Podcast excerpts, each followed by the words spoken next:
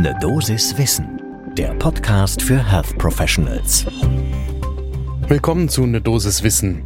Wir sprechen jeden Werktag ab 7 Uhr in der Früh über die Themen, die Menschen im Gesundheitswesen tatsächlich interessieren. Heute geht es um die Behandlung von Depressionen in der hausärztlichen Praxis.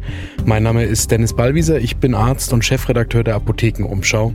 Heute ist Mittwoch, der 13. Oktober 2021. Podcast von gesundheithören.de und Apothekenumschau Pro. Depressionen werden entweder von psychotherapeutisch arbeitenden Psychologinnen behandelt oder von Psychiaterinnen oder eben in der hausärztlichen Praxis, vor allem die weniger schwer verlaufenden Depressionen.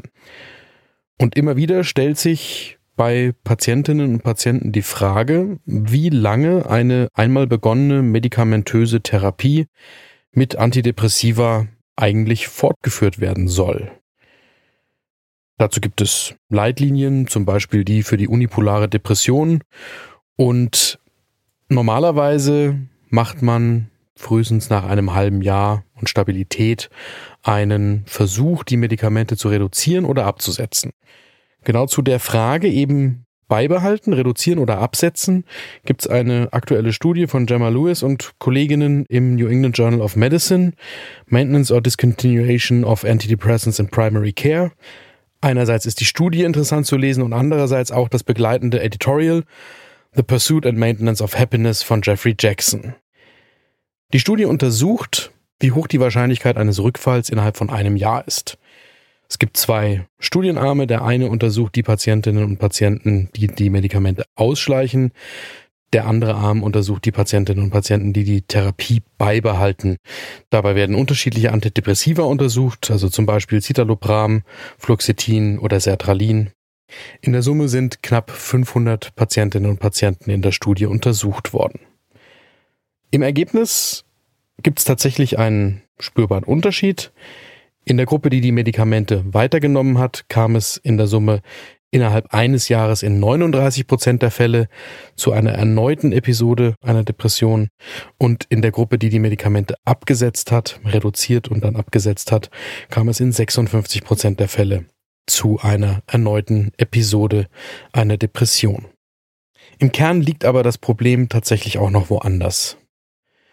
Wie bei vielen anderen Erkrankungen auch, geht es vor allem um die Frage, wie ehrlich die Diskussion zwischen Patientinnen und Patienten und den behandelnden Ärzten über diese Medikation tatsächlich stattfindet. Und wie offen man damit umgeht, dass eben viele Menschen, die einmal eine Episode einer Depression durchmachen, eine hohe Wahrscheinlichkeit haben, auch eine zweite, dritte oder vierte depressive Episode zu erleben. Und dass es nach der ersten durchlebten Episode durchaus sinnvoll sein kann, einen Auslassversuch zu machen und dann eben zu sagen, einfach absetzen oder ausschleichen. Ausschleichen ist in jedem Fall das, was die Leitlinien empfehlen. Aber dass man ab der zweiten Episode schon darüber sprechen muss, ob nicht die Antidepressiva eine lebenslange Begleitmedikation sind, um eben stabil durch das Leben zu kommen. Und natürlich auch einen Fokus darauf zu legen, dass ab einer gewissen Besserung einer Depression und ab einer gewissen Stabilität vielleicht auch eine Psychotherapie alleine die begleitende Therapie für das Leben sein kann. Worauf ich hinaus will, das ist aber noch ein anderer Punkt. Und der hat nicht nur mit der Depression was zu tun, sondern der hat etwas mit der Kultur, gerade in der deutschsprachigen Medizin zu tun, zwischen Ärztinnen und Ärzten und Patienten offen darüber zu sprechen, wie man mit Medikamenten umgeht. Viel wichtiger als die Kernfragen, die sich in randomisierten, doppelverblindeten Studien untersuchen lassen, ist ja die Frage des Vertrauens zwischen Ärztin und Patient im Gespräch über die Therapie, damit Patientinnen und Patienten auch ehrlich zugeben können und sagen können, nein, das möchte ich nicht nehmen oder das habe ich schon abgesetzt.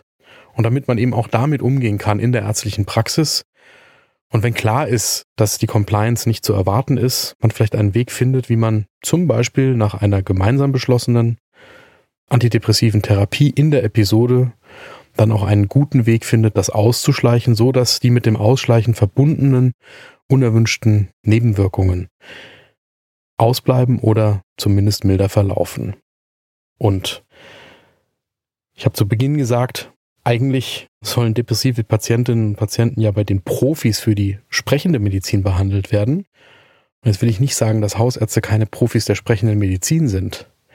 Aber ich glaube, es macht schon nochmal einen Unterschied, wie viel Zeit man zum Beispiel in der hausärztlichen Praxis auch bei der Betreuung von depressiven Patientinnen und Patienten hat, im Gegensatz zur psychotherapeutischen Praxis oder der psychiatrischen Praxis. Da sollten wir, glaube ich, ein Augenmerk darauf richten bei der Frage, wie werden Patientinnen und Patienten insbesondere mit Depressionen eigentlich versorgt. Gibt es Themen, die Sie gerne hier morgens ab 7 Uhr in Dosiswissen hören würden? Dann schreiben Sie uns doch eine E-Mail an, eine und empfehlen Sie uns gerne weiter im Kollegenkreis. Ein Podcast von gesundheithören.de und Apothekenumschau Pro.